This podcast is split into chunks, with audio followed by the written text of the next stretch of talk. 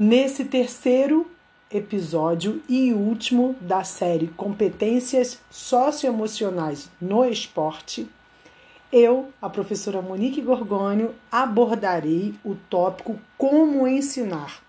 Será que há um método, um modelo para ensinarmos as competências socioemocionais no esporte? Então, partindo desse tópico, vamos refletir primeiro que aprender é natural de qualquer ser humano. Entretanto, a forma com a qual nós vamos ensinar faz toda a diferença. Por isso, as metodologias são decisivas para o desenvolvimento das competências socioemocionais. São decisivas para o desenvolvimento da educação integral, desse esporte do futuro.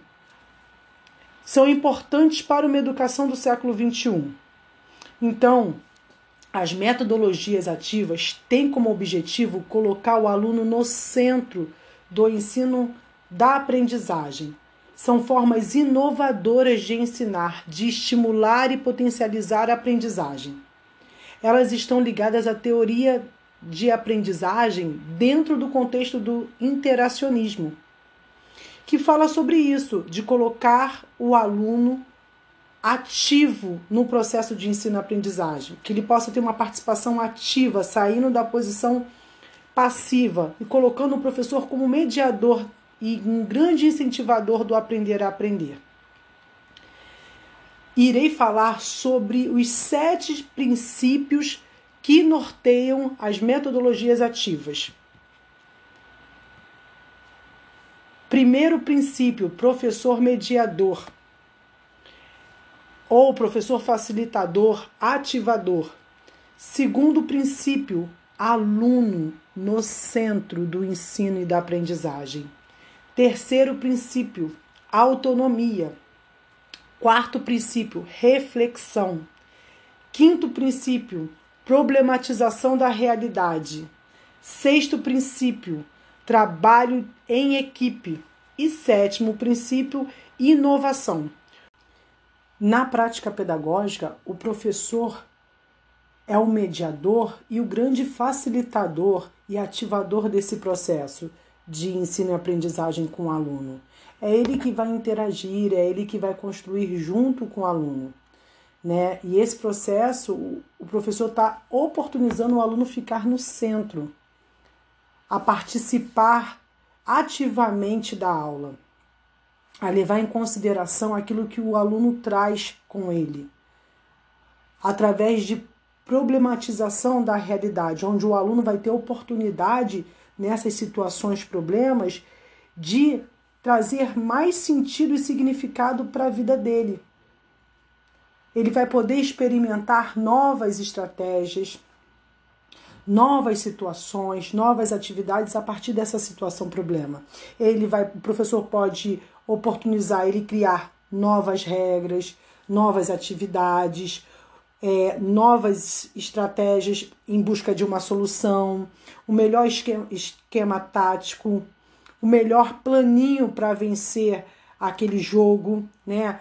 É, desenvolver a melhor jogada para marcar aquela pontuação, utilizar o melhor fundamento ou técnica, trabalhar por mini jogos de superioridade numérica, jogos adaptados com regras adaptadas. O, o aluno vai ter a oportunidade de criar soluções de criar novas regras, de criar várias atividades para marcar o ponto, para alcançar o objetivo. Ele também tem que ter oportunidade de resolver conflitos, de tomar decisões, de refletir individualmente, né, que ele possa desenvolver é, a autonomia, o protagonismo através da tomada de decisões, através de, de, de atitudes e também desenvolver nessa construção de regras, das melhores jogadas em grupo, desenvolvendo esse trabalho em grupo, para que ele tenha um, um, olhar de forma ampla, ouvindo diferentes opiniões, desenvolvendo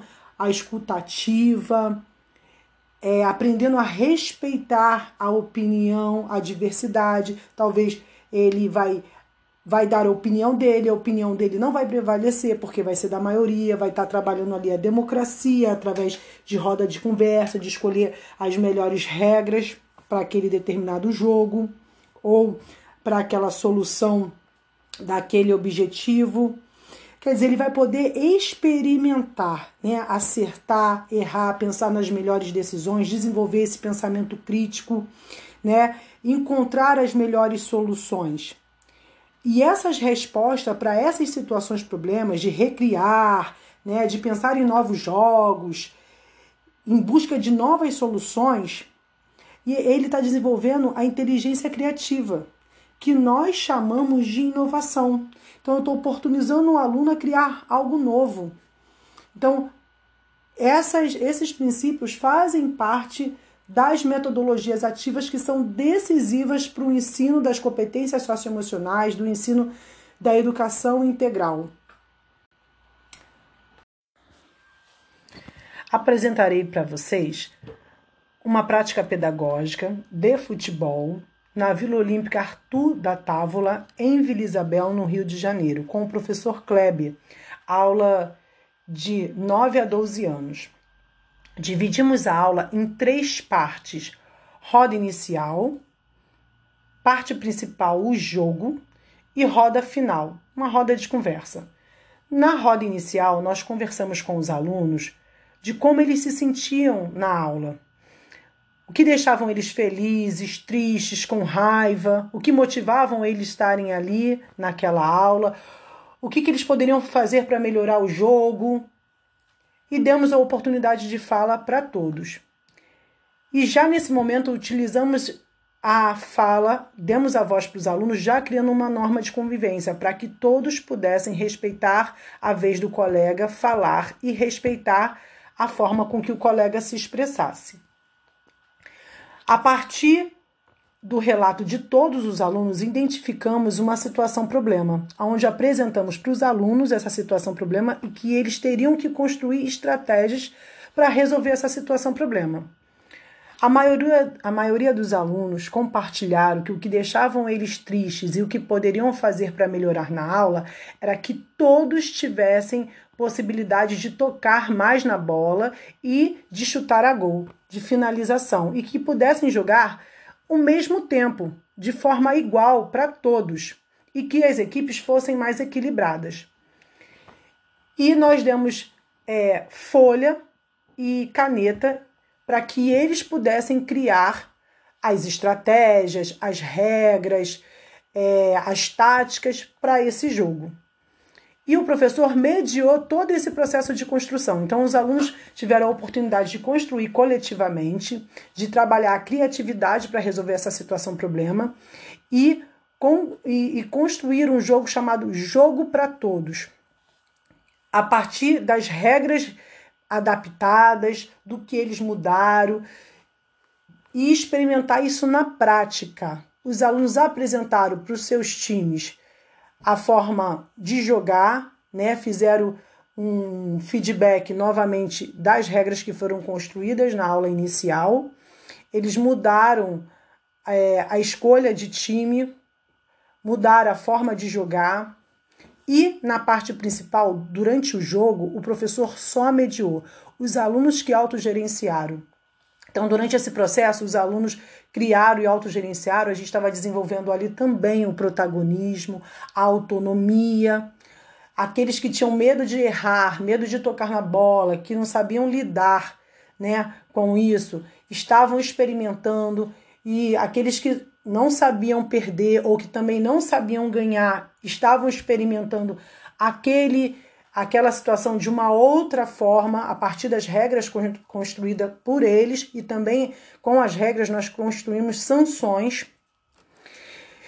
E por fim, nós terminamos esse momento do jogo e fomos para a roda final, uma roda de conversa, uma roda de avaliação, onde damos é, temos voz aos alunos novamente e eles compartilharam o que eles aprenderam, o que foi positivo naquele momento e o que eles mais gostaram, que a maioria relatou, é que o jogar junto foi mais importante do que o jogar contra.